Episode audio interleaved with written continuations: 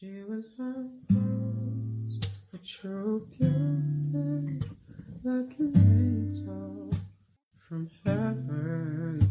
When she left me, she hurt me. 嗨，各位同学，大家早上好，我是瑶瑶老师，欢迎各位呢来到今天这一期的英语口语每日养成。在今天这期节目当中呢，我们来学习一下英文当中如何说竖中指，有一点粗鲁，对吧？A little bit rude。那么下面呢，我们来看一下这样的一段英文台词。 So you could either start fresh next year or be the freak who flipped off for class. So you could either start fresh next year, or be the freak who flipped off her class. 所以，要么你选择明年开始新生活，要么呢，你选择成为那个对全班竖中指的怪胎。So you could either start fresh next year, or be the freak who flipped off her class. So you could either start fresh next year, or be the freak who flipped off her class. So you could either start fresh next year, or be the freak who flipped off her class. 今天这样一段英文台词呢，我们说朗读的难度还是比较大的。那么下面呢，请各位同学跟瑶瑶老师一起来看一下，今天这样一段台词当中呢，有哪些发音技巧可以去留意。首先呢，当 could 和 either 出现在一起呢，我们可以选择做一个连读，可以读成 could either，could either，could either。再往后面看，当 start fresh 出现在一起呢，可以有一个不完全爆破的现象。我们呢可以读成是 start fresh，start fresh，start fresh。再往后面看，next year 出现在一起呢，可以有一个音的同化，所以呢你会感觉当中好像出现了一个类似 ch 的发音。next year，next year，next year。再往后面看，当 freak 和 who 出现在一起呢，其实我们有一个类似不完全爆破的处理。我们可以说后面的这样一个半元音，我它其实呢抑制到了前面的这样一个爆破音 k 的发音。再往后面看，flipped 这个单词呢，它本身末尾的字母组合 ed，它发一个 t 的音。那么这样一个单词呢，它本身就包含了一个失去爆破。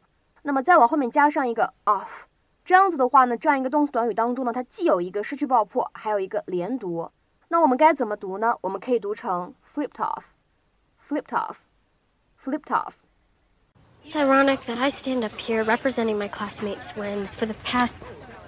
I read the rest of your speech. Congratulations. Do you hate me?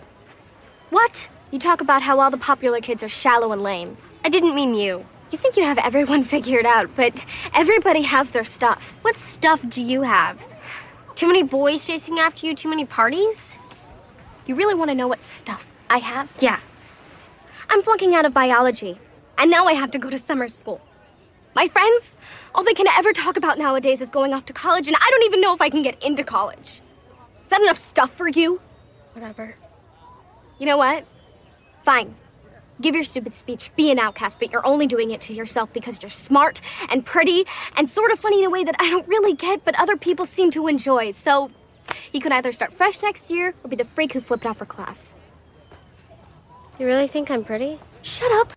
在今天这期节目当中呢，我们就来一起学习一下什么叫做 flip someone off，或者呢 flip off someone。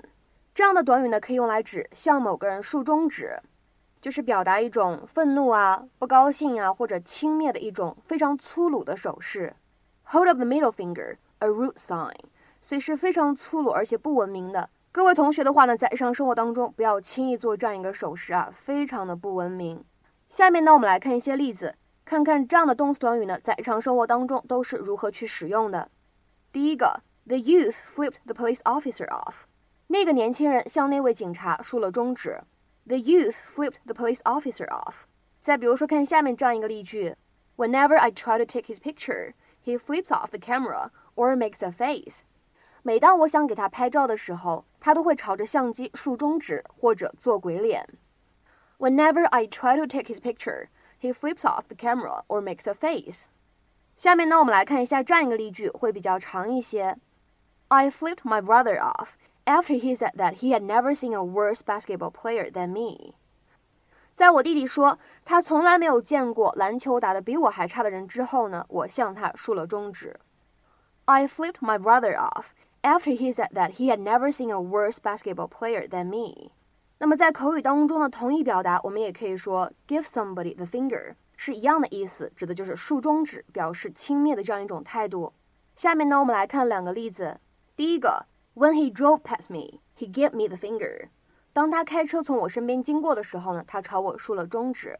When he drove past me, he gave me the finger。再比如说，看下面这样一个例子，Somebody gave the cop the finger。有人朝那位警察竖了中指。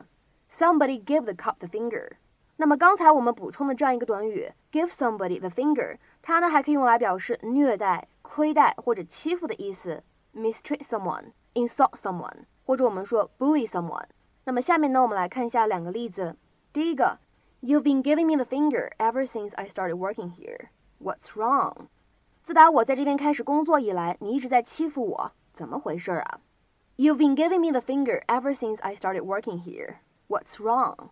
那么下面呢，我们再来看一下另外一个例句：Making us sit in the back row is basically his way of giving us the finger。